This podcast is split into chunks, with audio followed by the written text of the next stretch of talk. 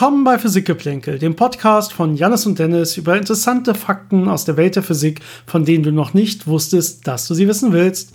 Hallo Jannis. Hallo Dennis. Na, wir haben es geschafft. Ich glaube, wir probieren es schon seit drei Tagen oder so, uns zu treffen zum Podcast machen. Und äh, du bist eigentlich immer den ganzen Tag bis spät in die Nacht im Labor. Hast du viele Probleme? Ja, wie immer. Das ist halt immer das heißt, so, wenn du man. musst hier nach wahrscheinlich auch gleich noch, oder? Genau, das ist halt so, wenn man irgendein Rauschen hat, das man da nicht haben möchte und rausfinden muss, woher es kommt, dann nimmt das schon so ein bisschen Zeit in Anspruch. Hast du schon eine Idee, wo es herkommt? Nächste Frage. Äh, also nicht richtig, offensichtlich. nicht so ganz genau, Ähm, nein. Gut, dann vielleicht rede ich dann über die heutige Folge. Und zwar ist das im Prinzip sowas wie der zweite Teil, obwohl man den ersten Teil nicht gehört haben muss. Äh, aber ihr könnt ihn euch zur Not, wenn ihr ihn noch nicht gehört habt, danach anhören. Äh, der Atmosphäre. Wir hatten ja, ich glaube, direkt letzte Woche, ich glaube, da kam nichts zwischen, oder? Ich bin mir nicht ganz sicher. Glaub auch nicht, nee. Ähm, direkt letzte Woche über die Erdatmosphäre gesprochen. Und zwar über die Erdatmosphäre, wie sie heute aussieht. So über die einzelnen Schichten in der Atmosphäre und äh, wie sie dazu beiträgt, äh, ja, zum Klima und wie wir von, von außen geschützt werden durch unsere Atmosphäre und sowas. Und wir hatten schon gesagt, okay, demnächst, also dann jetzt heute, wird äh, eine weitere Folge kommen. Und heute geht es so ein bisschen vor allen Dingen um die Geschichte der Erdatmosphäre. Das haben wir beim letzten Mal nicht gesprochen. Die sah nämlich nicht immer so aus wie heute, sondern die musste sich erst bilden. Ja, am Anfang war das deutlich dynamischer und diese, auch diese Veränderungen ja, waren deutlich größer und es brauchte eine gewisse Zeit, bis sich das Ganze ein bisschen eingependelt hat. Äh, obwohl wir natürlich auch heute noch im Prozess der Veränderung sind. Und äh, zusätzlich als äh, ja, kleine, als kleinen Bonus hinten dran haben wir so ein paar interessante Sachen über andere Atmosphären. Also nicht nur die Erde hat eine Atmosphäre, sondern auch andere Planeten in unserem Sonnensystem haben spannende, teilweise spannende Atmosphären und natürlich auch kleine ähm, Monde, gerade von, von Jupiter oder so und auch äh, vielleicht sogar Exoplaneten, wo wir schon wissen, ah, da haben wir eine Atmosphäre, die eventuell spannend sein könnte. Da können wir noch mal gucken, was wir da gefunden haben. Aber das ist so, so als ja, so ein kleiner Bonus hinten dran, würde ich sagen. Außerdem sind wir sehr, sehr dankbar, dass ihr uns äh, wieder viele Fragen und Themenvorschläge geschickt habt. Äh, einmal ganz kurz, wenn ihr uns welche schicken wollt, äh, wie immer, unsere E-Mail-Adresse physikgeplänkel.gmail.com. Physikgeplänkel zusammengeschrieben, Geplänkel mit AE. Oder über unsere Social-Media-Kanäle könnt ihr uns natürlich erreichen. Physik-Geplänkel auf Facebook oder Instagram. Und ähm, ja, Themenvorschläge haben wir uns notiert. Vielen Dank. Kommt auf jeden Fall demnächst bestimmt alles mal dran.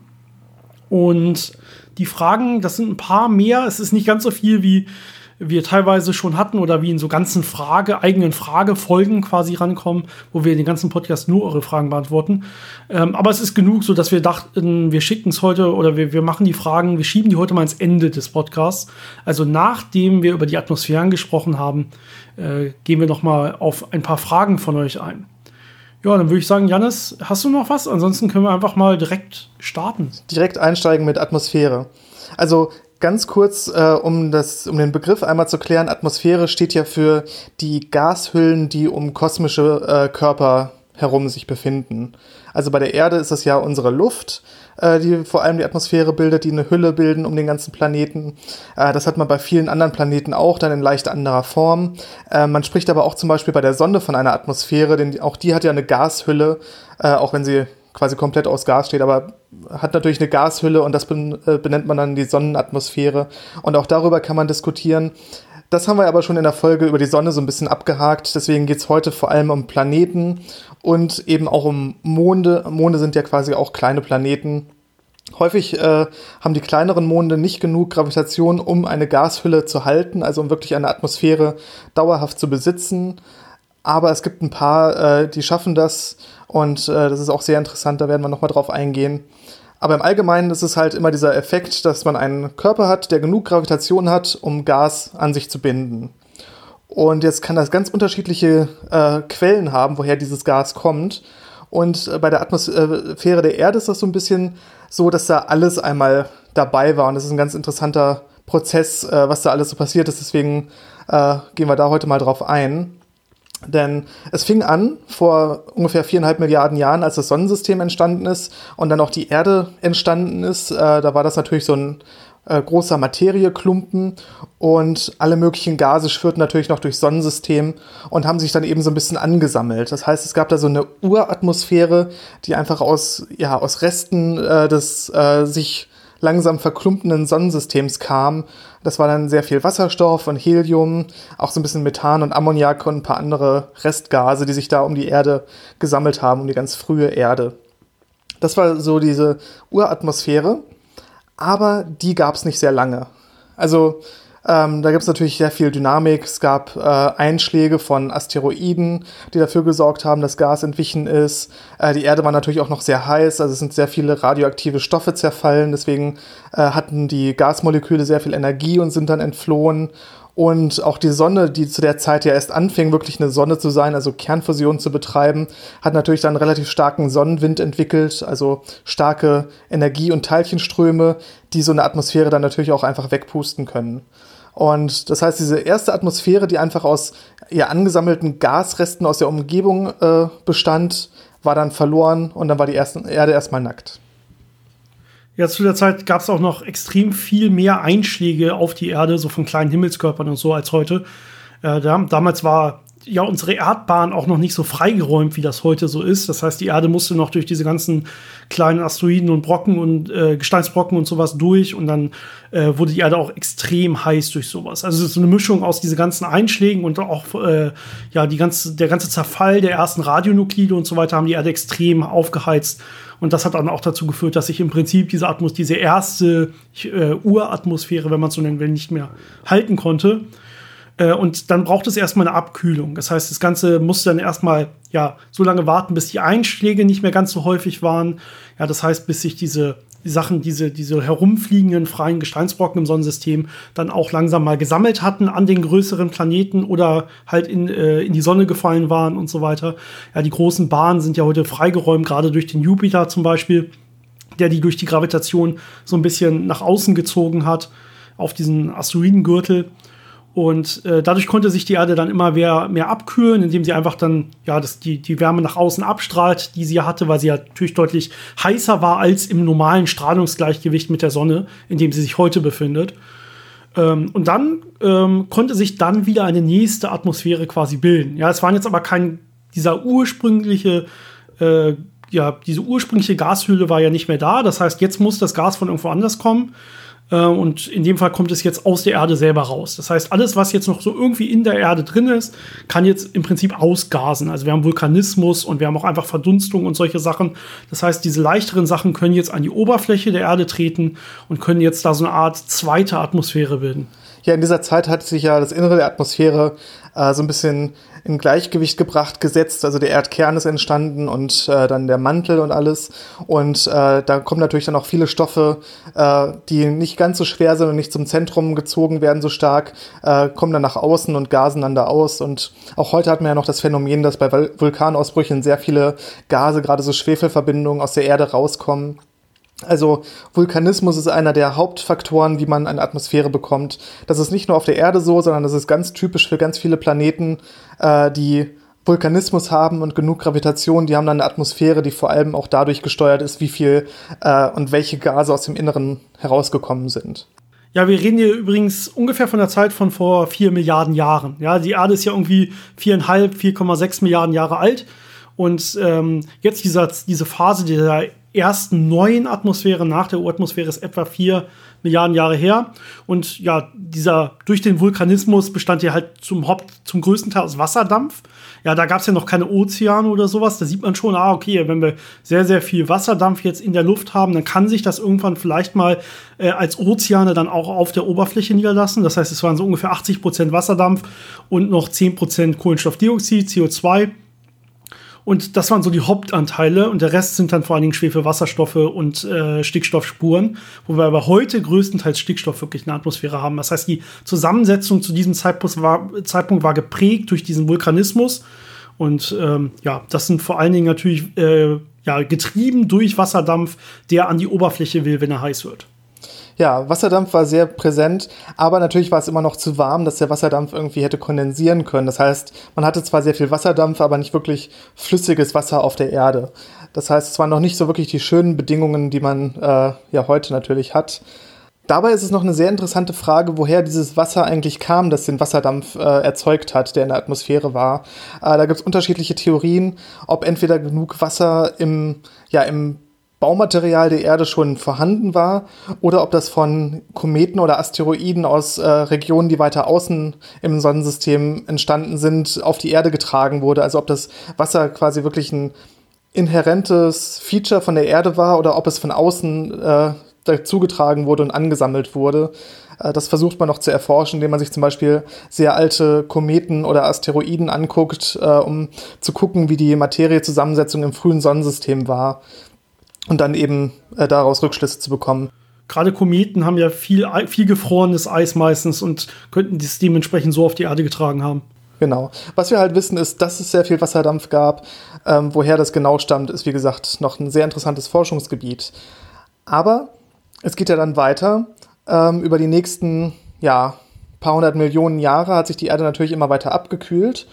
Und irgendwann war es dann genug, dass das Wasser auch kondensieren konnte. Und dann gab es erstmal, äh, man schätzt so 40.000 Jahre lang Dauerregen. Das heißt, äh, es war kalt genug und alles Wasser, was dann zu viel in der Atmosphäre war, ist kondensiert und äh, auf, auf die Erde gefallen. Und so sind dann unsere Ozeane entstanden. Und das passiert, passiert natürlich nicht, ohne dass es dann auch Folgen für alles andere hat.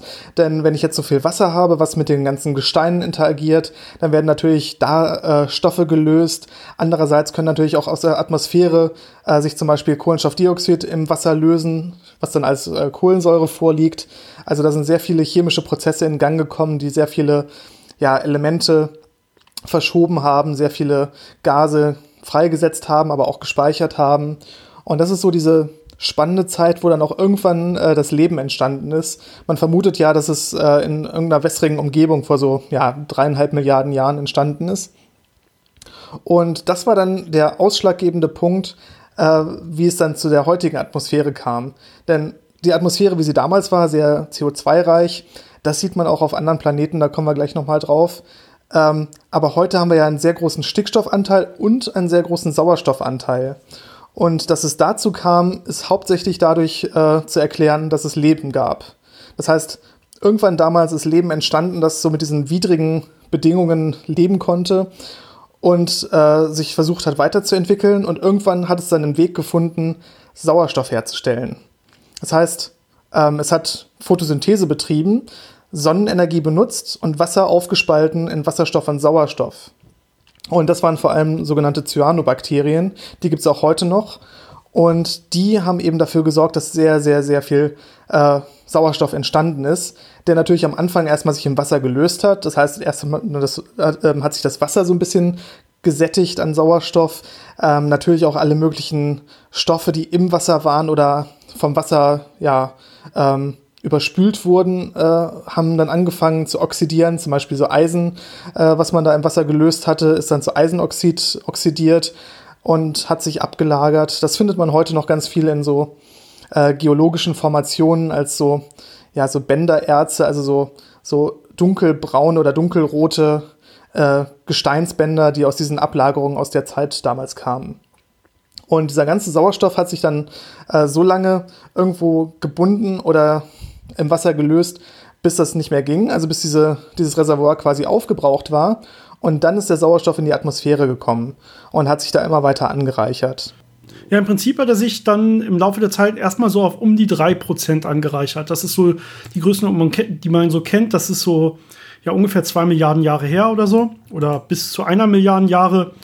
Und äh, das hat äh, eigentlich so relativ diesen konstanten, relativ lang diesen konstanten Wert gehalten bis es die ersten, ja, größeren, weiterentwickelten Lebewesen gab, die dann irgendwann zum Beispiel das Atmen angefangen haben. Das ist dann der nächste große Umsatz, wo man Leben äh, hatte, das wirklich dadurch quasi Energie gewinnen konnte und man diese klassischen Atmungsketten hat, äh, dass sich dann auf einmal dieser Sauerstoffanteil wirklich von diesen drei Prozent, die man die meiste Zeit hatte, durch Lebewesen, durch Pflanzen, durch Bäume und so weiter, dass der dann schlagartig hochging auf ja im Normalfall über 20 Prozent, wo wir jetzt auch sind. Das ist aber dann letztendlich erst so was um die 500 Milliard, äh, Millionen Jahre her. Also das ist noch relativ neu. Das heißt, diese große erste Phase dieser Sauerstoffbildung äh, Bildung durch Bakterien und so, das war im Prinzip eine Milliarde Jahre lang auf drei Prozent, wenn man so will. Und äh, es brauchte dann doch diese ja, größeren, besseren Lebewesen, die auch atmen. Ja, und es hat sich dann über die vielen äh, klassischen Perioden wie Kreide und Carbon und so natürlich noch stark geändert, also sehr stark fluktuiert, äh, teilweise ja zwischen 12% und 30%. Dementsprechend sah das Leben dann auch immer mal anders aus. Wenn man mehr Sauerstoff hatte, konnte es natürlich ein bisschen größer wachsen und äh, mit weniger Sauerstoff war das alles so ein bisschen äh, kleiner dann.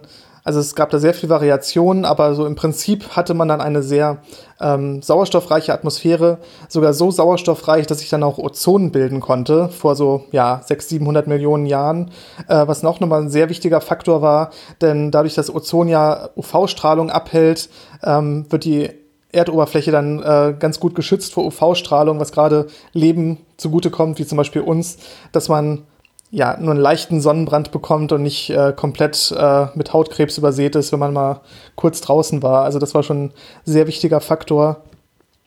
Und ja. da hat sich das dann so eingependelt. Ähm, auch der, der Stickstoffanteil ist ja auch dadurch hochgegangen, auch wieder durch UV-Strahlung, ähm, dass dann so Moleküle wie Ammoniak äh, sich zersetzt haben und dann eben äh, in Stickstoffmoleküle zerfallen sind. Äh, und so hat sich das dann so eingependelt, dass man auf dem Stand war, auf dem man heute noch ungefähr ist. Eben diese stickstoffdominante Atmosphäre mit relativ viel Sauerstoff und dann so ein bisschen CO2 und allen möglichen Spurengasen. Ja, wobei jetzt seit äh, halbwegs langer Zeit das Ganze schon relativ wieder konstant sich eingependelt hat und diese Riesenschwankungen am Anfang momentan eigentlich nicht mehr vorliegen. Äh, wir haben ja gesehen, warum das meistens passiert ist. Das heißt, es müsste eine deutliche Änderung der Photosynthesemöglichkeiten der Erde eigentlich geben, damit sich auch deutlich der Sauerstoffgehalt in der Erde ändert. Ähm, das sieht man momentan nicht, aber das kann natürlich irgendwann in Zukunft noch mal passieren, dass das so ist. Aber solange wir sagen, okay, wir würden gerne, dass das so ungefähr so bleibt, also die Artenvielfalt und so weiter, wie wir das heute kennen, ähm, das, äh, dann sollte man quasi auch dafür sorgen, dass der Sauerstoffgehalt ungefähr derselbe ist und zumindest nicht deutlich zurückgeht. Ja, und was natürlich in der aktuellen Diskussion sehr relevant ist, ist CO2 als Treibhausgas. Ja, ähm, da haben wir natürlich relativ zum, zum Gesamt-CO2 relativ kleine Variationen. Also es geht jetzt nicht um 20, 30 Prozent hoch, ähm, aber auch das kann uns natürlich schon so ein bisschen, ja, unangenehm werden, wenn sich dann dadurch die Temperatur ein bisschen erhöht. Aber was passieren kann, wenn, wenn es wirklich massiv ansteigt, also wenn man so einen Treibhauseffekt hat, der völlig außer Kontrolle gerät, da können wir dann jetzt mal weiter gucken Richtung Venus. Oh, Top-Überleitung. Hast du dir wahrscheinlich vorher rausgesucht, oder? So ein bisschen. Auf jeden Fall so, ja. Genau, also da hat man genau das. Also da ist die Atmosphäre, da hat man vor allen Dingen auch äh, CO2, der Haupttreibhauseffekt äh, Pusher quasi der Venus, Treiber der Venus. Ähm, und da ist es in der Tat so, dass man einen, äh, einen Treibhauseffekt hat, den nennt man einen Runaway Greenhouse-Effekt. Also so ein, einer, der von sich selber aus immer weiter sich verstärkt und weiterläuft und weiterläuft. Und das Ganze wird dann irgendwann halt so heiß auf der Erde oder auf diesem jeweiligen Planeten, auf dem jeweiligen Körper, ähm, dass alle, ja, alles Wasser irgendwie, was da ist, komplett verdunstet und dass es im Prinzip fast gar nichts Flüssiges mehr gibt. Das ganze Ding wird so ein trockener Gesteinsklotz, wenn man so will, und alles wird extrem heiß und äh, ist nachher verdunstet. Das ist in der Tat auf der Venus passiert. Das heißt, alles schmilzt irgendwann. Es wird, ja, es kann beliebig heiß werden. Das ist ja die Idee des, des, des Treibhauseffektes. Ja, normalerweise muss es immer so ein so eine ausgeglichene Strahlungsbilanz mit der Sonne geben. Aber das gilt nicht für alles, was unterhalb der CO2-Grenze quasi liegt, äh, sondern nur das, was überhalb äh, der CO2-Grenze ist, muss dann nachher mit dem Wel Weltraum wirklich im, im Gleichgewicht stehen. Darunter kann sich das mehr oder weniger beliebig stark aufheizen. Auf der Venus passiert und heute ja, äh, ist das eine der tödlichsten Oberflächen überhaupt. Ja, ist schon sehr unangenehm. Also man hat da mehrere hundert Grad ähm, relativ starke Winde, also auch mehrere hundert Kilometer pro Stunde starke Winde, also ein sehr dynamisches System.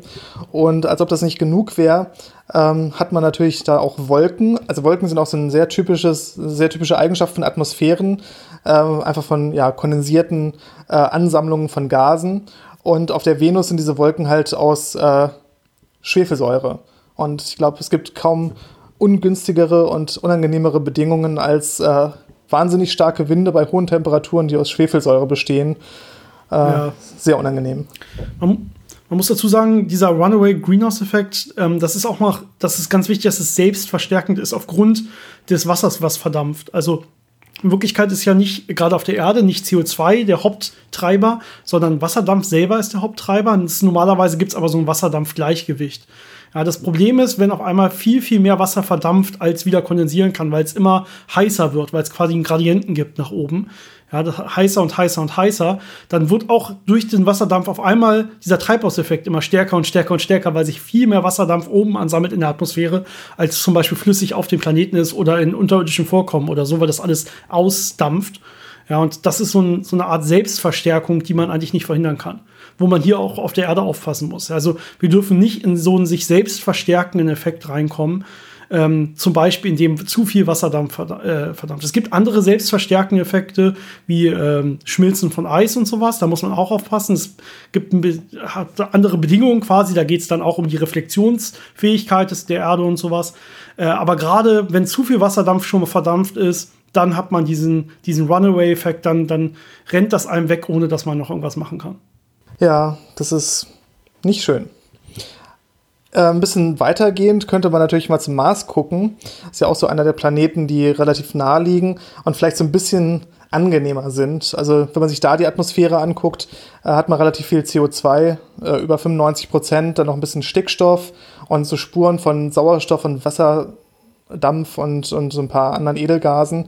Also da ist das schon wesentlich angenehmer. Da kann man auf jeden Fall hinfliegen und äh, auch mit einem Raumanzug überleben.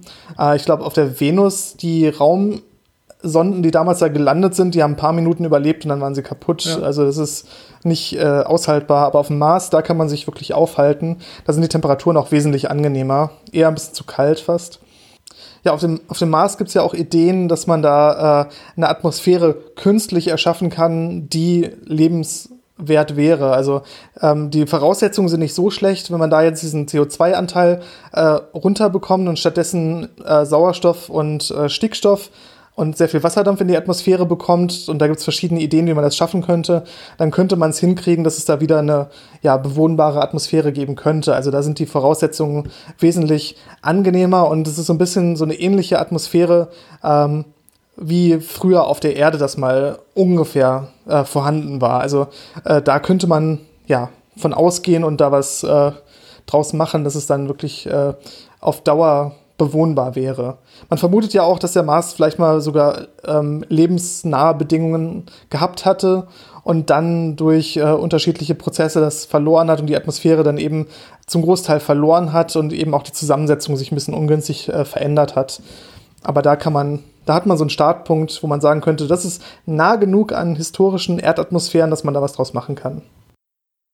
Selbe übrigens bei der Venus, die eventuell auch mal Leben gehabt haben könnte aber gerade durch diesen ja, Runaway-Treibhauseffekt dann irgendwann die ganzen Ozeane komplett verdampft sind und dann war nichts mehr äh, in Richtung Leben möglich. Das heißt, da könnte es auch sein, dass es in der ganz frühen Phase, bevor das alles sich so aufgeheizt hat, in der Tat es mal Leben gab. Haben wir, glaube ich, auch ein bisschen was in unserer Venus-Folge drüber erzählt. Oh ja, über stimmt. diese Möglichkeit. Man ist sich ja nicht mal sicher, ähm, ob vielleicht, wenn es auf der, wenn es mal Leben auf der Venus gegeben hat, ob das irgendwie zuerst auf der Venus war und dann auf der Erde oder erst auf der Erde und dann auf der Venus oder ob es zwei komplett separat entstandene Leben wären. Aber dazu muss man erstmal Leben auf der Venus nochmal richtig nachweisen. Da gab es ja mal diese große Meldung zu, äh, die sich eventuell als falsch herausgestellt hat. Da muss man jetzt in den nächsten Monaten und Jahren nochmal weiter nachprüfen. Ja, was ähm, Leben angeht, da haben wir auch, glaube ich, schon in der Mondfolge mal drüber geredet, dass der Saturnmond Titan auch sehr, äh, ge sehr geeigneter Kandidat wäre, dass man danach Leben sucht. Ähm, der hat auch eine sehr interessante Atmosphäre, die auch nicht ganz so weit von der Erdatmosphäre weg ist. Der hat sehr viel Stickstoff, allerdings ein bisschen mehr, also 94 Prozent. Und der Rest ist dann Methan und Wasserstoff und dann noch, äh, ja, so ähm, Kohlenstoffverbindungen. Und da kann man im Prinzip auch äh, schon was Lebenswertes draus machen. Das ist auch nicht ganz so weit von der Erde entfernt. Deswegen sucht man da ja auch nach Leben, weil das diese typischen Atmosphären sind, die doch sehr viele äh, interessante ja, Bausteine fürs Leben bereitstellen. Leben besteht ja vor allem aus Kohlenwasserstoffen und hat auch sehr viel Stickstoff dabei. Und äh, wenn man sowas dann da findet, kann man davon ausgehen, dass sich da vielleicht mal was zusammengesetzt hat. Und wenn man dann nicht äh, Wolken aus ähm, Schwefelsäure findet, dann kann man auch hoffen, dass da irgendwas überlebt haben könnte. Also das ist auch noch mhm. so ein mhm. interessantes Beispiel für einen Mond, der wirklich eine sehr schöne Atmosphäre hat, ähm, die es sich lohnt zu untersuchen. Ja, du sagst, er hat ein bisschen Methan. Wenn man weiter nach außen geht bei den Planeten, dann haben die auf einmal richtig viel Methan. Äh, und das sieht man dann daran, dass sie irgendwann blau äh, aussehen, nämlich beim Uranus und beim Neptun. Also, dass dieser blaue Schein liegt vor allen Dingen, oder dieser blau-grüne Schein, wenn man so will, liegt vor allen Dingen an, den, an dem hohen Methangehalt in der Atmosphäre, das halt blau schimmert, wenn man so will. Und ja, da ist es natürlich sehr, sehr kalt im Vergleich zu den anderen Planeten, weil die halt viel weiter außen sind. Deswegen sind es ja auch im Grunde genommen eher Eisplaneten, wenn man so will. Und ähm, ja, und man hat da dieses Methan in der, in der Atmosphäre und man hat diese extrem hohen Drücke. Das heißt, wenn man sich das Ganze mal anguckt, das gibt es ja auch schon Millionen und hundert Millionen von Jahren, äh, dass die Zeit eigentlich und die Drücke sind ähnlich wie die im Inneren der Erde, die man da an der Oberfläche hat, in der Atmosphäre. Das heißt, man könnte sich vorstellen, dass da auch das Methan so stark zusammengepresst wird über ja Millionen von Jahren, dass sich vielleicht äh, das Kohlenstoff im Methan, ja, Methan ist ja ein Kohlenstoff und vier Wasserstoffatome, dass diese Kohlenstoffe sich dann auch irgendwann in eine günstige, energetisch günstigere Form bringen äh, für diese Drücke. Und das wäre dann, ja, Diamant, wie man das hier auch auf der Erde kennt, wie auch hier auf der Erde Diamanten mal entstanden sind. Das heißt, eventuell, das so, so genau konnte man da nicht in die Atmosphären reingucken bisher, aber die ja, theoretischen Parameter geben es hin, dass äh, könnte es da wirklich Diamanten regnen einfach. Also Diamant entsteht immer mal wieder quasi in, den, in der Atmosphäre, vom Uranus vor allen Dingen. Und ähm, wenn der Diamant sich dann gebildet hat, wird er wahrscheinlich gravitativ, also er ist deutlich schwerer dann, weil er kompakter ist und wird dann wahrscheinlich zu Boden fallen. Das heißt, das ist ein, ja, zumindest interessantes Bild, was man jetzt gerade noch nicht beweisen kann. Aber allein, dass die Chance da ist, finde ich sehr spannend. Aber man, also wenn man sich das wirklich mal vorstellt, klingt das im ersten Moment vielleicht gut, aber wenn man weiter drüber nachdenkt, ähm, erstens tut es, glaube ich, ganz schön weh, wenn da Diamanten auf einen herabprasseln. Und zweitens, wenn es ständig Diamanten regnet, haben die natürlich nicht mehr so viel Wert. Also, ja, so wirklich ja, das, praktisch wäre das, ja vielleicht eh so, nicht. Ja, also so, sobald die Menschheit in der Lage ist, irgendwie äh, das, das, das Weltall an sich quasi auszubeuten, wenn man so will, also äh, Gold und Diamanten und was weiß ich was aus oder und, und äh, Silber und so von äh, Asteroiden zu holen, von anderen Planeten zu holen und so, dann ist das eh alles überhaupt nichts mehr wert. Ja, weil das ist ja, das sind auf einmal so unvorstellbare Mengen zu dem, was wir jetzt momentan zur Verfügung haben. Und dann wird wirklich das was wert sein, was es wenig im Universum gibt. Und das ist dann zum Beispiel sowas wie Holz oder Bäume oder so, wenn man so will. Also so Lebewesen quasi. Das, wo, wo es nicht viel von gibt, das wird dann auf einmal sehr, sehr teuer wahrscheinlich werden. Wasser vielleicht noch, ja. Äh, flüssiges Wasser äh, und alles andere wird wahrscheinlich dann irgendwann inflationär äh, im Preis sinken.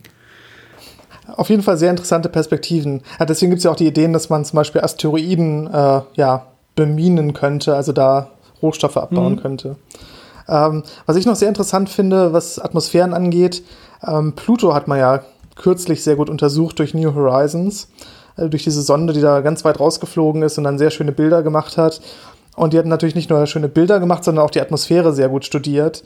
Und äh, Plutos Atmosphäre besteht zum Großteil aus äh, mal wieder Stickstoff und Methan. Und was man da beobachtet ist, dass man sehr, sehr analoge Sachen zur Erde hat, äh, was zum Beispiel so Kreisläufe angeht, was bei uns so der Wasserkreislauf ist. Also wir haben ja flüssiges Wasser auf der Erde, das verdampft, bildet Wolken, äh, regnet sich ab, äh, gefriert teilweise als Gletscher, schmilzt dann wieder. Und das alles hat man auf dem Pluto auch, aber halt mit Stickstoff oder mit Methanverbindungen oder auch teilweise mit, ja, mit Trockeneis, mit CO2. Das heißt, was bei uns eigentlich als Gas vorkommt, gibt es dann da auch in flüssiger und fester Form. Und das bildet dann auch so einen Kreislauf und bildet Gebirge und bildet interessante Strukturen. Ähm, also das finde ich sehr interessant, wie da auch die Atmosphäre, diese unterschiedliche Zusammensetzung äh, mit den anderen Bedingungen zusammenspielt, um eben so ja, interessante Systeme zu schaffen, die einen so ein bisschen an erdähnliche Sachen erinnern, aber im Prinzip ganz andere Welten sind. Ja, hast du noch irgendwelche spannenden Atmosphären von zum Beispiel Exoplaneten oder von anderen Monden in unserem Sonnensystem? Ähm, Exoplaneten sind ein sehr spannendes Thema weil natürlich die Atmosphäre sehr viel darüber aussagt, wie wir jetzt schon an der Erdatmosphäre gelernt haben, ob es da Leben gibt. Also wenn man einen sehr hohen Sauerstoffanteil Exakt, ja. hat oder bestimmte Spurengase, könnte man sagen, oh, das ist entweder habitabel oder da gibt es sogar Leben. Deswegen versucht man ja bei Exoplaneten die Atmosphären zu untersuchen. Das ist natürlich nicht so einfach, weil die sehr weit weg sind und sehr klein sind und man also entweder braucht man Licht, was von irgendwoher kommt, durch die Atmosphäre genau durchgeht und dann zu uns kommt, um Absorption zu sehen, oder man kann irgendwelche Emissionen von diesen Planeten auffangen, die natürlich auch nicht sehr leuchtstark sind und da gucken, was man da für ja, charakteristische Linien findet. Ähm, in den letzten Jahren macht man da wirklich Fortschritte und es gibt einen Exoplaneten, äh, der hat den schönen Namen HD 209458b. Kann man sich ganz leicht merken. Ah, klar, kenne ich. Ist so ja, 160 äh, Lichtjahre entfernt. Und da hat man es schon geschafft, die Atmosphäre so ein bisschen genauer zu untersuchen und ein bisschen äh, sich anzuschauen, woraus das wohl besteht. Und es ist anscheinend ein relativ äh, typischer, ja, so ein, so ein Gasriese. Also hat er typischerweise Wasserstoff und Helium relativ viel präsent. Ja. Aber man vermutet, dass man auch Spuren von Wasserdampf, CO2 und Methan gefunden hat. Das ist natürlich immer, muss dann noch bestätigt werden und muss noch weiter untersucht werden. Aber es sieht auf jeden Fall so aus, dass man es äh, gerade jetzt in der nächster Zeit immer besser schaffen wird, in solchen Atmosphären wirklich nach Spuren von Wasser zu suchen und sie auch zu finden und dadurch sehr viel lernt darüber, wie häufig ja, Erden wie unsere existieren könnten und wie häufig Lebens, äh, lebensbegünstigende Bedingungen da sein können. Und das ist sehr interessant, was man da noch alles findet. Ja, spannend ist vor allen Dingen, wenn aus dem Wasserdampf dann irgendwann wirklich Sauerstoff wird. Ne? Also bisher hat man, glaube ich, schon einige gefunden, wo man sagt, man hat zumindest äh, Wassermoleküle nachgewiesen in der Atmosphäre. Aber der Schritt von Wasser zu Sauerstoff war dann bei uns ja vor allen Dingen erst durch die ersten Bakterien möglich und wurde später vor allen Dingen getrieben durch die größeren Lebewesen und Pflanzen, äh, durch die Photosynthese der Pflanzen vor allen Dingen, um das jetzt nochmal zu nennen. Ja, das heißt, ähm, ja, Wasser zu finden ist immer schön, weil sich da vielleicht diese, diese Ursuppe oder so bilden kann, um überhaupt das erste Leben zu ermöglichen. Aber um dann Leben wirklich nachzuweisen, ist Sauerstoff viel wichtiger als Wasser, zumindest Leben so, wie wir es hier kennen von der Erde. Das stimmt. Ich glaube, wir haben jetzt soweit alles Wichtige über die Atmosphären, die wir so kennen und die wir schon beobachten konnten, erzählt. Ich weiß nicht, ob wir irgendwas ausgelassen haben. Naja, äh, wenn ihr noch Fragen dazu habt, schreibt uns einfach, dann gehen wir nochmal auf einzelne Sachen ein. Ähm, ansonsten würde ich sagen, wir gehen über zu den Fragen, denn wir haben ja noch ein paar und ich hoffe, das können wir trotzdem noch sehr spannend für alle dann auch ähm, ja, präsentieren. Ähm, es kommt so ein bisschen auf die Fragen an. Ich gehe die gleich mal, gleich mal durch. Ich bin gerade dabei, sie zu suchen. Moment, deswegen rede ich ein bisschen. Also, vielleicht fangen wir einfach mal mit unseren E-Mails an, würde ich sagen, die uns erreicht haben. Und ich lese die Fragen mal nicht komplett vor. Ich versuche die mal ein bisschen zusammenzufassen. Und zwar hat uns Yannick geschrieben, vielen Dank dafür. Äh, ja, es bezieht sich ein bisschen auf unsere Folge über die Maxwell-Gleichung. Er sagt erstmal, das Thema findet er extrem spannend, dass wir auch mal so über einzelne Formeln ein bisschen sprechen und sowas. Da kann ich sagen, äh, falls du es noch nicht kennst, Yannick und auch alle anderen, wir haben, glaube ich, schon zwei oder drei reine Folgen gemacht, wo wir nur über wichtige Formeln reden. Äh, die hatten damals noch nicht so tolle Namen, also die hießen, glaube ich, einfach essentielle Formeln der Physik oder so. ähm, wir sind heutzutage, glaube ich, ein bisschen besser geworden in, in, der Namensgebung, um es ein bisschen ja, spannender oder, wenn man so will, Clickbait ja zu, zu, zu benennen.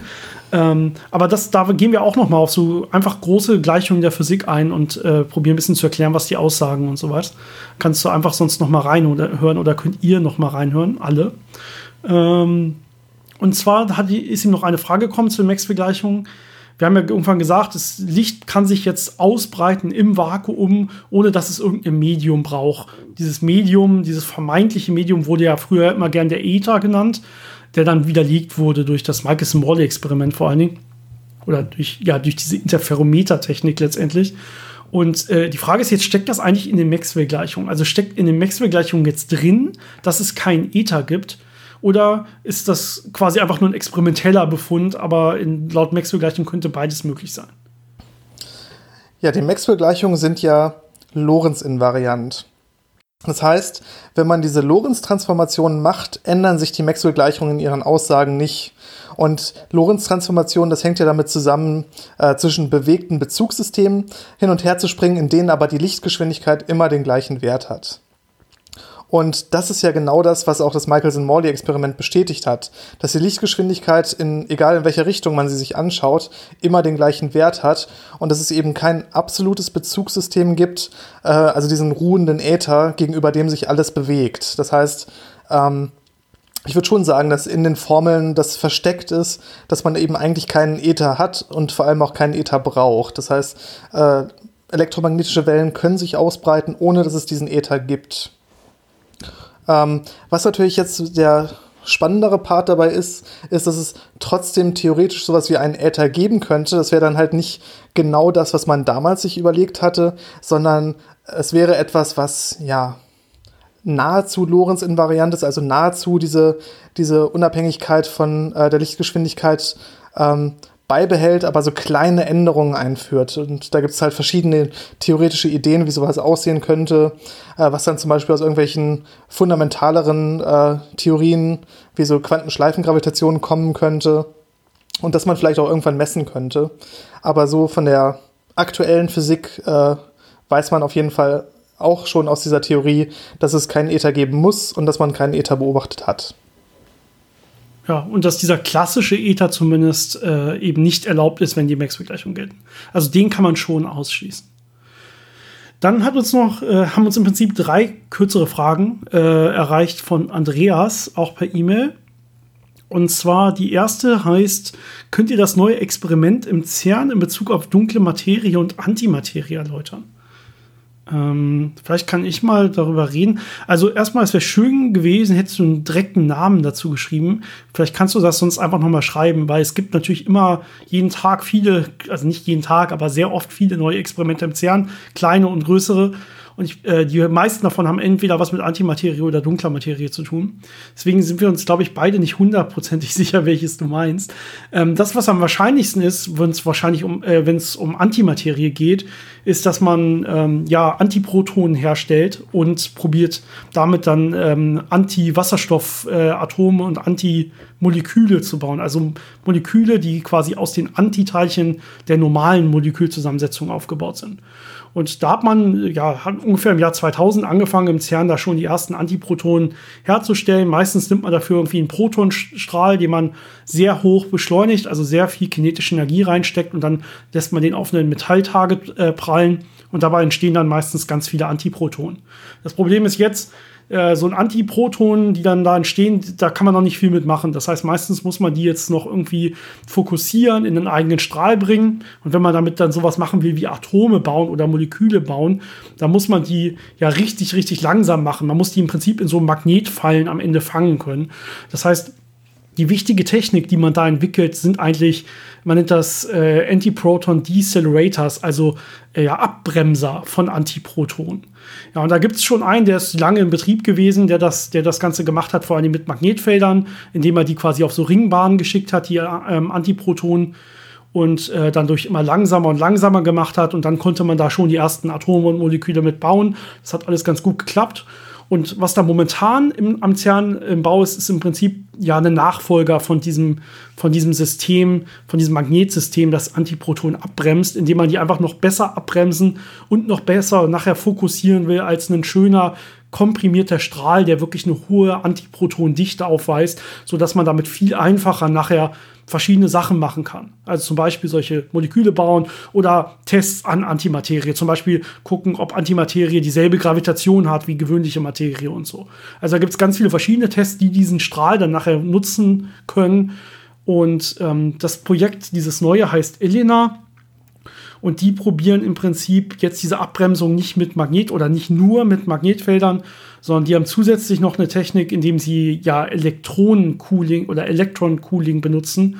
Das heißt, die schicken im Prinzip zu diesen Antiprotonen, schicken die noch äh, ja einen Elektronenstrahl mit rein mit derselben Geschwindigkeit. Und dann kommt es zu Stößen zwischen den Prot äh, oder Antiprotonen und Elektronen. Und äh, da die dieselbe Geschwindigkeit haben, gibt es im Prinzip so einen so Ausgleich äh, des Impulses zwischen den Antiprotonen und Elektronen, äh, bis sie ungefähr denselben Impuls haben. Das heißt, die Elektronen werden letztendlich deutlich, deutlich schneller aufgrund der kleineren Masse und die Antiprotonen verlieren ganz viel an Geschwindigkeit. Das ist letztendlich das, was passiert. Das heißt, das sollte ein bisschen besser funktionieren, als wenn man einfach nur so Magnetfelder benutzt. Äh, und deswegen sollte das als nächste Technik bald zur Verfügung stehen. Ja, ich glaube, die sind gerade so in den letzten Tests und den letzten Aufbauten. Ähm, und dann wird man noch besser äh, ja, Antiprotonen zur Verfügung haben für diese ganzen kleinen Experimente, die damit was machen wollen. Das ist so, denke ich, der Stand dazu. Ja, das ist eine ziemlich äh, ausgeklügelte Idee quasi so ein Hintergrundgas zu nehmen und das dann damit abzukühlen, das ist ja Standard, was man in vielen Experimenten machen kann. Aber das dann wirklich mit einem Elektronenstrahl zu machen, als dieses ja quasi Gas, mit dem man das dann kühlt, ist schon äh, sehr ausgefeilt und eine sehr, sehr interessante Idee. Genau, ich hoffe, das ist das Experiment, was du gemeint hast. Wenn du ein ganz anderes meintest, wie gesagt, es gibt ja einen Haufen Experimente am CERN, dann schreib uns einfach nochmal, dann äh, besprechen wir es gerne auch nochmal. Ähm, zweite Frage von Andreas. Ähm, wird akt aktuell noch aktiv am Graviton gesucht? Und glauben wir, Janis, dass das jemals Erfolg haben wird mit dem Graviton? Ja, Glauben ist immer so eine Sache. Ähm, aktiv gesucht, ja. Also es gibt viele äh, Experimente, wo man auf jeden Fall Spuren von Gravitonen sehen könnte, zum Beispiel Gravitationswellen. Ähm, denn Gravitationswellen würden ja aus Gravitonen bestehen, die sich durch den Raum ausbreiten. Und wenn jetzt diese Gravitonen wirklich da sind und eine Masse haben, dann würde man sehen, äh, dass sich die Wellen so ein bisschen verlaufen, dass sie so eine Dispersion aufzeigen und das würde man dann äh, feststellen können. Das heißt, wenn Gravitonen wirklich massebehaftete Teilchen wären, würde man das sehr wahrscheinlich in Gravitationswellenbeobachtungen sehen und könnte dann darauf zurückschließen, dass es sie gibt. Wenn sie masselos sind, ist das ein bisschen schwierig, weil sie natürlich dann einfach die Eigenschaften äh, hätten, die diese Gravitationswelle ja eh hat. Also da ist es dann wirklich schwer, das zu unterscheiden. Und ähm, das dann auf anderem Weg zu finden, wäre auch nochmal eine interessante Sache, aber dann müsste man ja irgendwelche fundamentalen Wechselwirkungen sich anschauen, wo dann Gravitonen dran koppeln auf eine sehr eindeutige Art und Weise, was wahrscheinlich in sehr hohen Energiebereichen stattfinden würde, wo man dann in Richtung Quantengravitation gehen würde, dass wirklich die Natur des Gravitons selber relevant wird. Also ich würde denken, wenn es das gibt, wird man irgendwann auch in der Lage sein, es äh, feststellen zu können, aber das kann noch relativ weit in der Zukunft sein. Ja, und die Glaubensfrage ist natürlich für Physiker immer so ein bisschen, äh, glauben wir dran, ja, wenn es es gibt, wird es wahrscheinlich gefunden irgendwann. Äh, und wenn es es nicht gibt, wird es nicht gefunden. Äh, ob wir dran glauben, ist, äh, glaube ich, eine andere Frage. Ähm, ja. Ich finde, es lohnt sich danach zu suchen und Experimente zu haben, die danach weiterhin suchen. Und die gibt es ja auch, wie du gerade beschrieben hast. Also mal gucken, ob das irgendwann noch äh, in unseren Lebzeiten quasi gefunden wird. Ähm, die dritte Frage ja wieder im Prinzip so eine Glaubensfrage, nämlich glaubt ihr, dass es noch einen weiteren Planeten im Sonnensystem gibt, ist eigentlich die Frage.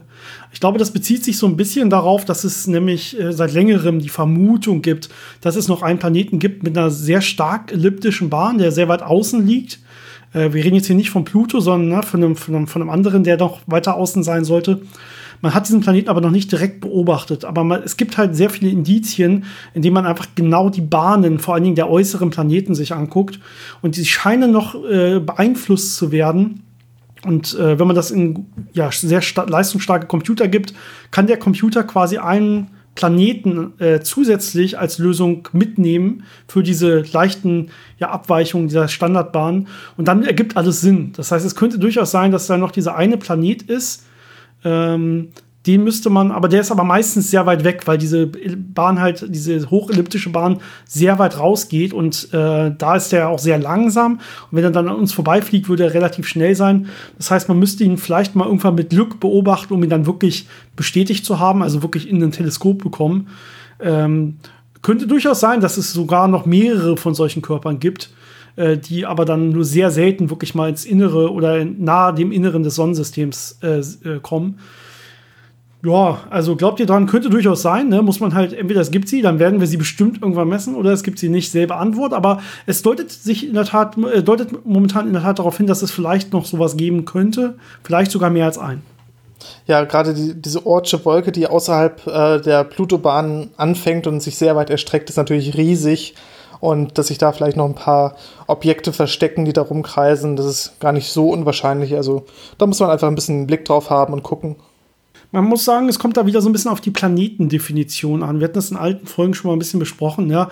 Äh, nur weil es da einen großen Körper gibt, der mit um die Sonne fliegt, davon gibt es ganz, ganz viele. Ja. Der Pluto ist ja auch so einer, aber das ist ja auch kein Planet, zumindest nicht mehr, ja, der Arme.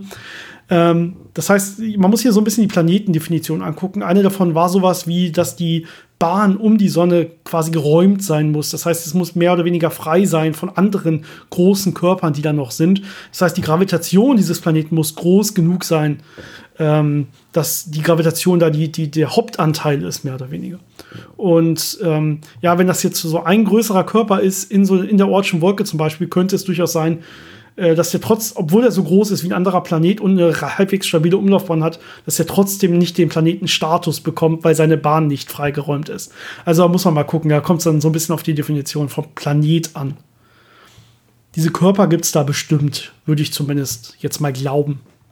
Was man natürlich auch versucht, ist zu gucken, wie viel Gesamtmasse haben wir denn ungefähr in der Ortschen Wolke? Also wie viel Gesamtmasse kreist um die Sonne und versucht dann daraus ein bisschen durch statistische Argumente herauszufinden, kann es denn da wirklich große Klumpen geben oder ist das alles eher so ein bisschen kleinere Geschichten, die so ein bisschen Pluto-Größe höchstens haben? Ja, das muss man halt sehen. Ja, ich komme mal zu wahrscheinlich zur schwierigsten Frage heute, beziehungsweise zur schwierigsten Noch schwieriger. Antwort. Die Frage, ja, und äh, der Text ist auch ein bisschen länger. Ich probiere das mal zusammenzufassen. Auf, äh, und zwar hat Arnold uns eine E-Mail geschrieben. Und es geht um unsere Folge über die Quantenchromodynamik. Und da haben wir Farbladungen von Gluonen beschrieben. Ja, Gluonen, das ist so quasi der Grundbaustein, der die Nukleonen in den Kernen ausmacht. Die bestehen aus jeweils Quarks und Gluonen. Gluonen sind diese Übermittler der starken Kernkraft, die diese Quarks dann zusammenhält. Und wir hatten gesagt, dass es im Prinzip ja sowas wie acht verschiedene Farben gibt, wenn man so will. Ja, weil man ja drei Grundfarben hat und die kann man zusammensetzen, äh, jeweils als Farbe oder Antifarbe. Dann hätte man sowas wie drei mal drei als Kombination. Und dann haben wir gesagt, okay, aber wenn man irgendwie äh, eine davon muss man wegnehmen, weil das wäre weiß. So, dann hat man statt neun hat man nur acht Farben und deswegen gibt es acht Gluonen. Das war so ein bisschen unsere Argumentation. Und ähm, wir haben das ein bisschen probiert runterzubrechen, weil das in Wirklichkeit sehr, sehr schwierig ist. Und genau das hat jetzt zu Verständnisproblemen geführt. Wahrscheinlich auch zu Recht. Wahrscheinlich auch, weil wir es an der Stelle ja nicht tief genug erklärt haben. Und du fragst jetzt, warum ist das eigentlich so? Also müsste es nicht anders sein? Ähm, müsste nicht zum Beispiel, wenn sich Rot und Antirot zusammentut und dann weiß ist und das nicht zählt, ja, das hatten wir erklärt, das ist so ein Singlet-Zustand, den man in der Natur nicht sieht, mehr oder weniger. Ja, das heißt, man sieht eigentlich diese weißen Zustände nicht, wo sich die Farben genau aus, auf, aufheben. Ja, neben Rot und Antirot müsste es ja auch Grün und Antigrün und Blau und Antiblau geben als Kombination. Das heißt, statt 3 mal 3, also 9, müsste es dann nur 6 geben, weil ich die drei Weißen abziehen muss. Ähm, ja, in dieser, in dieser, ganz einfachen Argumentation hast du recht. Allerdings gibt, haben Gluonen eigentlich gar nicht diese klassischen Farben. Also Gluonen sind gar nicht rot oder blau und auch nicht zwei Kombinationen, also sind nicht blau mal Antirot oder so. Das sind eigentlich gar nicht die wirklichen Farben. Das sind, ist in so einer effektiven Theorie kann ich mir die Farbladung von Gluonen so vorstellen. Und deswegen haben wir das auch so beschrieben und deswegen wird es meistens in der einfachen Literatur so beschrieben. Aber in Wirklichkeit ist das deutlich, deutlich komplexer. Ja, in Wirklichkeit, ja, ähm, muss man sich das Ganze mehr oder weniger als, als Raum von, von mathematischen Möglichkeiten hier vorstellen, die ja in dieser Theorie mehr oder weniger diese, diese, diese Farben vorliegen können von den Gluonen. Und dieser Raum ist halt achtdimensional, wenn man so will. Ja, also ich probiere das jetzt mal ein bisschen anders, ohne viel Mathematik zu erklären. Und es wird auch wieder teilweise falsch sein. Ähm, aber wir können hier nicht äh, ja mit wirklicher äh, harter Mathematik hier, glaube ich, kommen an der Stelle. Vielleicht kannst du es, Janis, gleich ein bisschen besser oder anders nochmal. Mhm. Also wir haben im Prinzip so eine Art achtdimensionalen Farbraum, wenn man so will. Und man muss in diesem achtdimensionalen Farbraum kann man jetzt eine Basis finden. Also ich kann jetzt quasi meine Achsen, meine Koordinatenachsen legen. Sowas wie x, y, z im dreidimensionalen kann ich jetzt noch erweitern. Ja, und jede dieser acht Achsen würde jetzt quasi ein Gluon bilden. Das ist, oder die Farbe eines Gluons bilden, ja. Und die sind aber jeweils, je nachdem, wie ich sie wähle, auf jeden Fall ein bisschen komplizierter als einfach nur zum Beispiel Rot und Antiblau oder so, sondern es sind Linearkombinationen davon. Man kann jetzt aber zeigen, dass es nicht mehr als acht geben kann. Also ich kann jetzt diese acht nehmen, das ist so quasi meine Basis und ich kann äh, jeden Zustand durch jetzt durch eine Linearkombination dieser acht beschreiben. Also der eine plus dreimal der, der andere plus viermal der dritte, das ist jetzt äh, die Farbe von dem und dem Teilchen, was ich bekomme. Ja, aber ähm, es gibt keinen weiteren Grundzustand, den ich erreichen kann, keinen weiteren Basiszustand. Das folgt aus dieser Symmetrie dieser Gruppe, die man da betrachtet, aus der Symmetrie der Mathematik hinter diesen Farbladungen, dass es eben genau ja, acht solcher Basiszustände gibt. Wie die genau aussehen, das kann man sich selber frei aussuchen. Also wie ich jetzt meine Koordinatenachsen da reinlege und wie dementsprechend die Basisvektoren aussehen, ähm, ja, kann ich mir legen, wie ich will. Also ob jetzt ein Basisvektor rot mal antiblau plus blau mal antirot ist äh, oder irgendwas anderes, das ist quasi freie Wahl. Aber ich weiß, wenn ich mir einen baue und dann den zweiten quasi ähm, rechtwinklig dazu, orthogonal dazu, ja, dann kann ich so durchgehen, dass die alle linear unabhängig sind, um mal so ein bisschen in Worten von Schulmathematik zu bleiben und werde dann nachher meine acht Achsen haben und das sind meine acht Farben. Ja, und die sind ein bisschen komplizierter als einfach, dass ich mir diese Farbkombination aus Blau und Rot und Grün überlegen kann, leider. Ja, ich würde sagen, die Erklärung war schon sehr, sehr gut. Ähm, kann ich im Prinzip nichts mehr hinzufügen, außer vielleicht noch die kleine Anmerkung, dass äh, genau deswegen auch so Sachen wie Rot, Anti-Rot minus Blau, Anti-Blau auch ein Basisvektor sind, obwohl man ja denken würde, dass beides eigentlich weiß wäre und das deswegen äh, ja gar nicht gezählt werden dürfte. Aber man kann eben zeigen, dass auch solche Kombinationen ähm, ja, möglich sind und dass eigentlich nur so eine Kombination wie Rot, Anti-Rot plus Blau, Anti-Blau plus Grün, Anti-Grün dass die am Ende rausfällt und nicht beobachtet werden kann und alles andere im Prinzip möglich ist dann eben, wie du sagst, durch diese acht ja quasi Basisvektoren, also durch diese acht Koordinatenachsen dargestellt werden kann. Und wie man es dann dreht und wendet, äh, kriegt man am Ende unterschiedliche ähm, Möglichkeiten raus, wie das hinterher aussieht. Äh, deswegen wirkt es auch so ein bisschen beliebig ähm, und nicht so nicht so wirklich einfach gehalten, aber äh, das ist halt das, was die Mathematik einem da rausgibt. Ähm, wenn man sich wirklich dafür interessieren sollte und sich da einlesen möchte, äh, dann ist das Thema so Darstellungstheorie von Lie-Algebren und Lie-Gruppen. Äh, wenn man mal Spaß dran hat, das sind so die Stichworte dazu. Ähm, ist ein sehr interessantes Gebiet, aber es fordert schon sehr viel Vorwissen in der Mathematik und das ist äh, ja drei, vier, fünf Semester äh, Mathe- oder Physikstudium, dann kann man sich da wirklich Gedanken drüber machen. Ja, vielleicht sogar mehr, glaube ich, bei den meisten. Genau, die, die entscheidende Eichgruppe, die man hier betrachtet, mathematisch, äh, dieser Farbladung ist die SU3. Und ähm, die ist dann, ja, um jetzt hier noch mal was äh, ganz kurz zu nennen, wenn man sich das mal angucken will, kann man bei Wikipedia mal, ähm, Moment, die Gell-Mann-Matrizen eingeben, nach Gell, benannt nach den beiden Physikern oder Mathematikern Gell und Mann. Und da sieht man, das sind genau acht Stück, ja. Und das sind jetzt diese acht Basisvektoren, wenn man so will, in diesem, in diesem höherdimensionalen Raum. Äh, deswegen gibt es genau acht, aber das ist eben nicht ja einfach irgendwie blau oder rot oder so, sondern es ist immer eine, eine komische, wenn man so will, komische Kombination aus dem einen plus dem anderen oder dem einen minus dem anderen.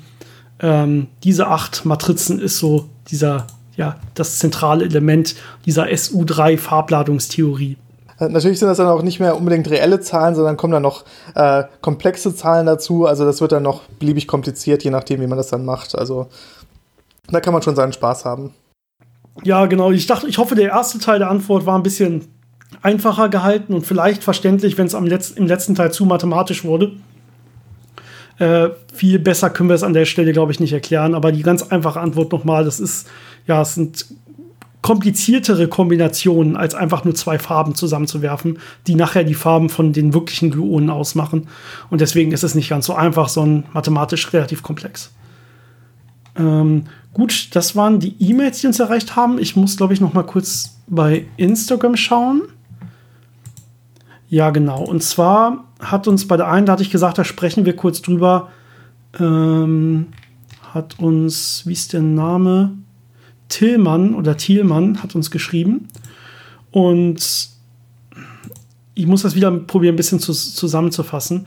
Auf jeden Fall, das ist ein Artikel aus äh, ja, der zusammengeschrieben wurde von, von ähm, wahrscheinlich Wissenschaftsjournalisten in einem Artikel, der quasi einen Wissenschaftler zitiert, der was geschafft hat. Und zwar, wenn ich das richtig sehe, ich, ich habe jetzt nicht diesen ganzen Artikel lesen können, sondern es ist nur ein ganz kleiner Ausschnitt, den ich hier sehe, haben die es geschafft, äh, man nennt das Confinement, also man hat die Bewegungsrichtung von Molekülen extrem gut eingeschränkt.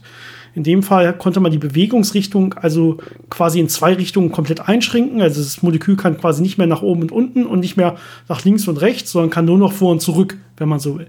Das ist das so, das nennt man so, das sind die klassischen Anfänge von Nanotechnologie, dass man wirklich äh, die Dimensionen anfängt einzuschränken. Und hier konnte das Ganze äh, ja im Prinzip gezeigt werden auf äh, bis auf 0,01 Nanometer. Ja, und also dass, dass die Bewegung mehr oder weniger eingeschränkt wurde. Und ähm, dann sagt der Forscher wohl, man konnte dann auch sehr gut die Geschwindigkeit von diesen Molekülen messen, die sich jetzt nur noch in diese eine Richtung bewegen können. Und die lag wohl bei etwa 0,1 Millimeter pro Sekunde. Und die eigentliche Frage ist jetzt, okay, offensichtlich konnten jetzt ja hier die Position extrem genau einschränken, nämlich auf 0,01 Nanometer. Ja, und sie konnten die Geschwindigkeit messen, nämlich 0,1 Millimeter pro Sekunde. Aber gibt es da nicht eine unschärfe Relation zwischen Ort und Impuls, der genau das verhindern sollte? Also gilt die jetzt hier nicht mehr? Das ist eigentlich so die Frage.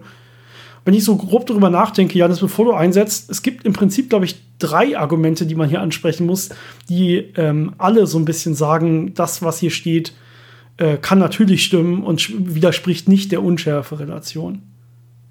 Ja, möchtest du anfangen oder? Weil du die drei wahrscheinlich auch jetzt nicht ne, direkt nachvollziehen. Vielleicht erstmal das Einfachste. Wir sind hier, also hier sind gerade keine Messunsicherheiten mit angegeben in diesem ja, publizierten Text, mehr oder weniger. Das heißt, wir wissen nicht genau, wie, wie, wie gut die jetzt genau wissen, dass die Präzision hier 0,1 Nanometer ist und wie genau die jetzt hier wirklich diese Geschwindigkeit auf 0,1 Millimeter pro Sekunde festgelegt haben. Ähm, das heißt, es kann sein, dass allein in diesem Messbereich natürlich die Unschärferelation mit drinsteckt, die hier nicht genannt wurde. Aber allein diese Größenordnung, die wir befinden, da sind wir weit weg von der Unschärferelation. Ja, die Unschärferelation tritt normalerweise im Bereich von H quer auf. Und wir reden hier über Millimeter und Nanometer. Das ist normalerweise weit weg. Äh, das heißt, ähm, da muss man sich in diesem Bereich, wo man hier gemessen hat, Ort und Impuls, muss man sich eigentlich keine Sorgen machen um die Unschärferelation selber. Das waren schon die ersten zwei, oder?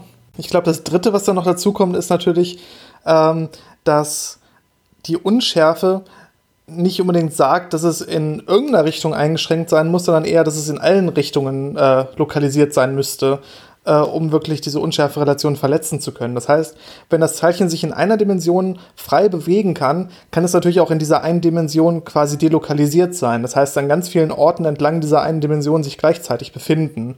Und jedes Mal, wenn ich messe, gebe ich ihm quasi einen neuen Ort. Das heißt, ähm, die unschärfe Relation müsste man auch in dieser einen Dimension dann eben äh, wirklich verletzen und extrem genau gleichzeitig Ort und Geschwindigkeit bestimmen können. Und das ist ja beides, glaube ich, nicht unbedingt das, was wirklich passiert ist, weil man natürlich immer die Geschwindigkeit dadurch misst, dass man an verschiedenen Orten äh, guckt, wann es da war und wie lange es da lang gelaufen ist. Und ja, ich hatte meins wirklich nur als eins gedacht und nicht als zwei von diesen drei, die ich aufzählen wollte. Ähm, das eine ist halt diese Größenordnung und, und so, das, das, was ich halt meinte. Das, was du sagst, klar, ja, das, der Ort ist nur in eine Richtung, äh, in zwei Richtungen eingeschränkt, nicht in alle drei. Das heißt, die, diese Unbestimmtheit kann immer noch in der dritten Richtung liegen. Das ist überhaupt kein Problem. Äh, aber ähm, hier ist auch nicht klar, dass man überhaupt den Ort und den Impuls gleichzeitig gemessen hat. So, man hat ihn hier zu verschiedenen Zeiten gemessen, wahrscheinlich. Ja, ähm, weil man überhaupt nicht daran interessiert ist. Man ist nur an der Durchschnittsgeschwindigkeit oder so interessiert und äh, an dem Confinement selber, also wie gut sind die überhaupt so eingesperrt. Das heißt, äh, man muss hier nicht an einem ein einziges Molekül zur selben Zeit den Ort und denselben Impuls messen. Dann widerspricht es aber auch nicht der Unschärfe. Wenn ich das zu verschiedenen Zeiten mache, kann ich zu einem Zeitpunkt den Ort beliebig genau zu bestimmen und an einem anderen Zeitpunkt den Impuls beliebig genau bestimmen. Das ist überhaupt kein Problem. Wobei beliebig genau hier ja im Rahmen der Messfehler natürlich ist ja, natürlich experimentell ist, hat immer Messfehler letztendlich, aber ich meine jetzt aufgrund der Unschärfe-Relation erstmal beliebig genau, das sollte kein Problem sein. Das heißt, das sind zumindest meine drei, die ich im Kopf hatte, an Argumenten, warum das hier auf jeden Fall äh, nichts mit der Unschärfe-Relation zu tun hat an, bei diesem Experiment, bei dieser Messung. Ich mal, ich glaube, es sind noch zwei weitere Fragen, die wir haben bei Instagram. Ich muss mich ein paar Nachrichten nach oben klicken. Ähm, Genau, eine weitere Frage, ich probiere die mal zusammenzufassen, hat uns von Alex erreicht. Auch da vielen Dank.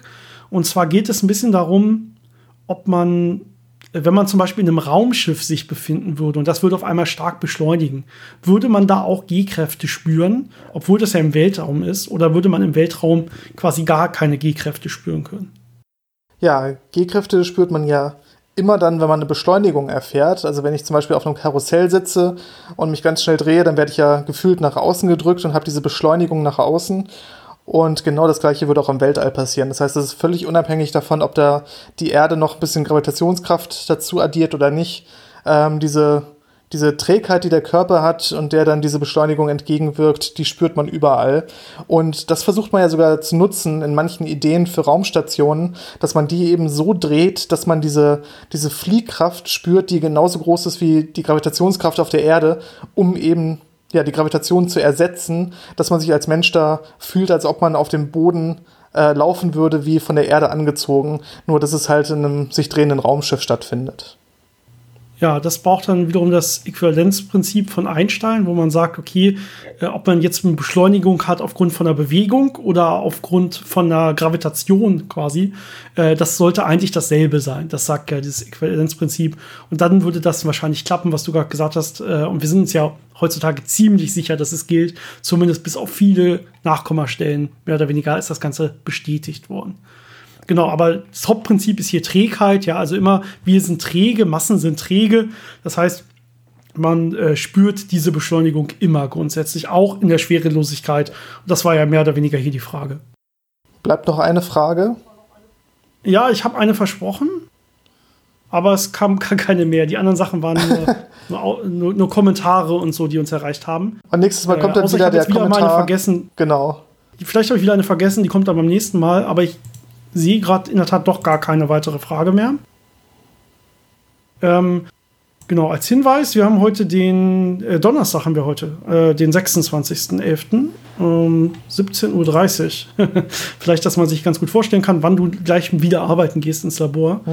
Auf jeden Fall viel Erfolg dabei. Und ähm, wenn ihr uns irgendwelche größeren, längeren Fragen geschickt habt, die wir vielleicht einfach nicht gesehen haben, äh, schickt sie uns ruhig jetzt nochmal. Also bis zu diesem Zeitpunkt, 26. 11. 17.30 Uhr. Ähm, dann haben wir sie wahrscheinlich nicht gesehen äh, oder wir fanden sie so komisch, dass wir sie nicht nehmen wollten.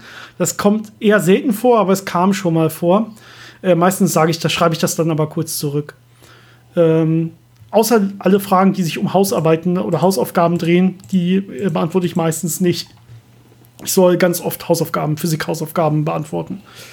Äh, dies wird einfach unkommentiert sein gelassen. Dafür haben wir wirklich beide keine Zeit. Es tut uns leid, wir geben nicht kostenlose Nachhilfe per Instagram. so. ähm, genau, okay. Soll es das jetzt, glaube ich, gewesen sein von den Fragen? Ich würde sagen, Janis, wir sehen uns einfach nächste Woche spätestens wieder und nehmen die nächste Folge auf. Ich glaube, wir wissen beide noch nicht über welches Thema. Keine Ahnung. Sehr gut. Kriegen wir schon noch raus. Dann äh, hab noch eine wunderschöne Woche und viel Erfolg bei der Fehlersuche im Labor. Mm, danke, danke. Ich werde mich. Ja, dann bemühen. mach's gut. Bis dahin. Ciao, ciao. Bis zum nächsten Mal.